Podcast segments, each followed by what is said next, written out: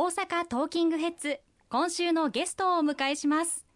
公明党衆議院議員の国重徹さんです。よろしくお願いします。はいよろしくお願いします。よろしくお願いします。国重さんも番組にもう何度もご出演されて毎回人権問題などお話しいただいたんですけれどもあの弁護士さんの時からこういった問題取り組んでこられたんですよね。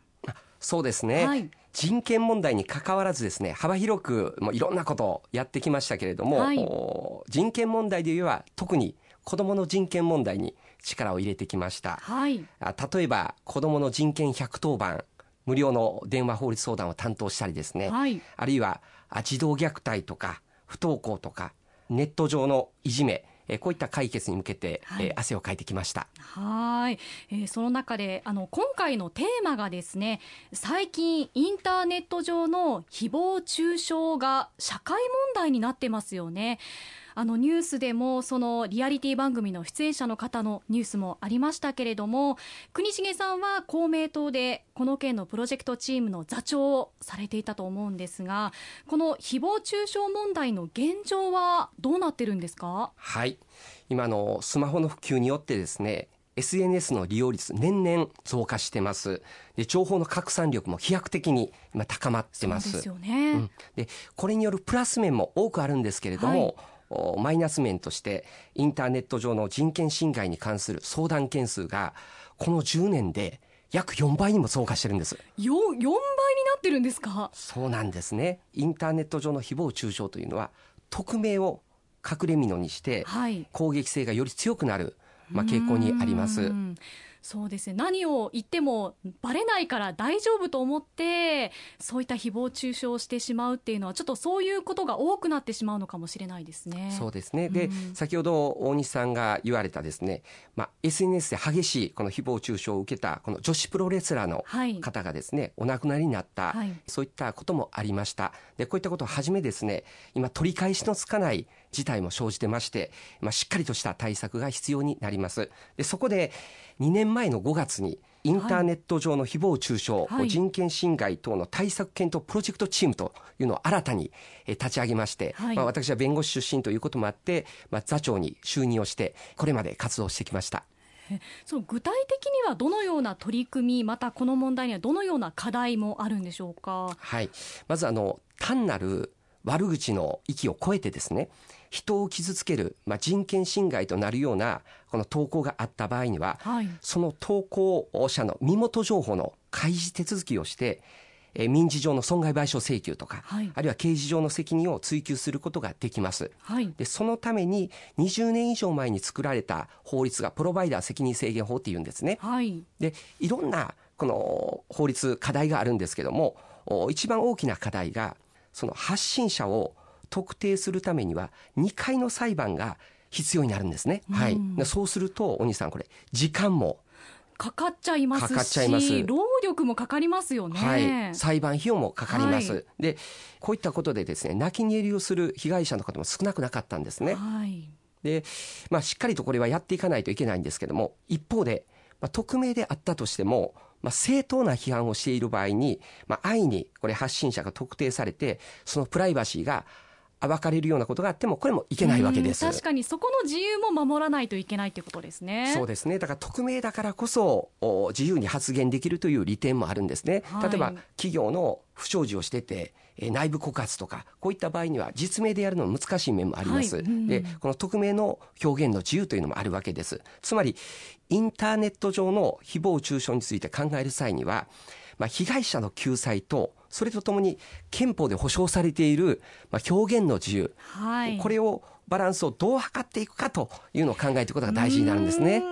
難しそうですね。その部分がやっぱりでも誹謗中傷の投稿がやっぱり被害者の方にとってはネットにずっと残っていてそのことについての精神的な負担っていうんですかね、うん、そういうのはやっぱりちょっと計り知れないなっていうのはありますよね。そうですね。うん、ですので、まあ、しっかり対策を打っていこうということで、はい、まあ、公明党のプロジェクトチームとしてですね、まあ、プロバイダー事業者の団体とかまた実際に、えー、匿名の、はい、発信者を特定するための裁判を数多く手掛けてきた弁護士とか、はい、またあの情報法にインターネットとかに精通をしている憲法学者こういった方たちにそのプロジェクトチームの会議にお越しいただいていろんな議論をして検討してで具体的な政策提言を政府に対してしたんですね。はい、でこれによって今さまざまな取り組みが国として進んでます。うん、取り組み。どうですかね大西さん、はい、あの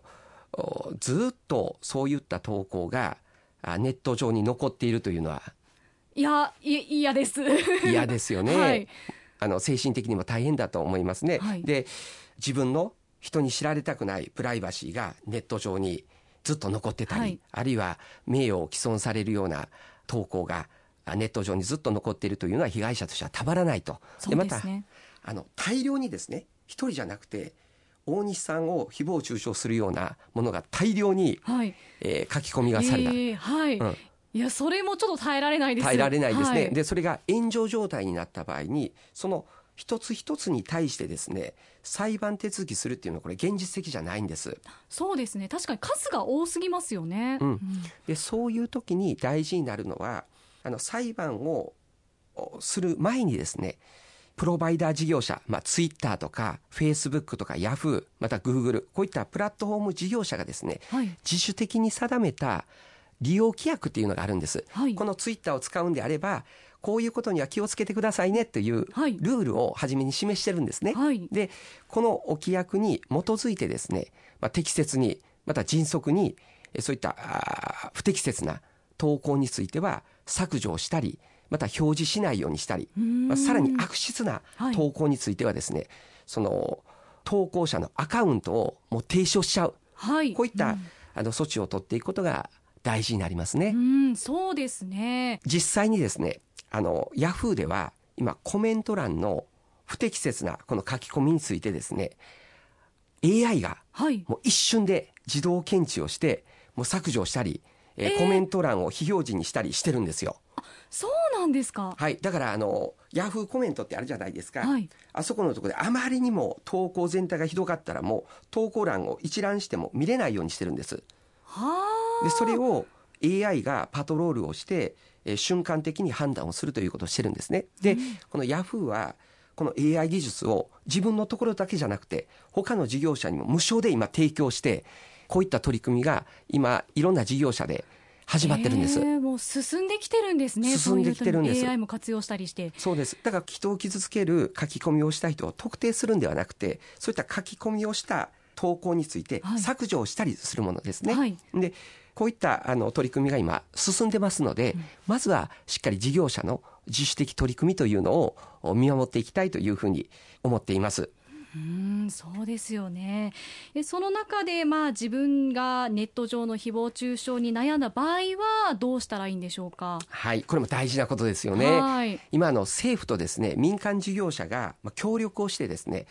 特設サイトを作ったんです。はい。ノーハートノー SNS と。ハートがなけりゃ SNS じゃないと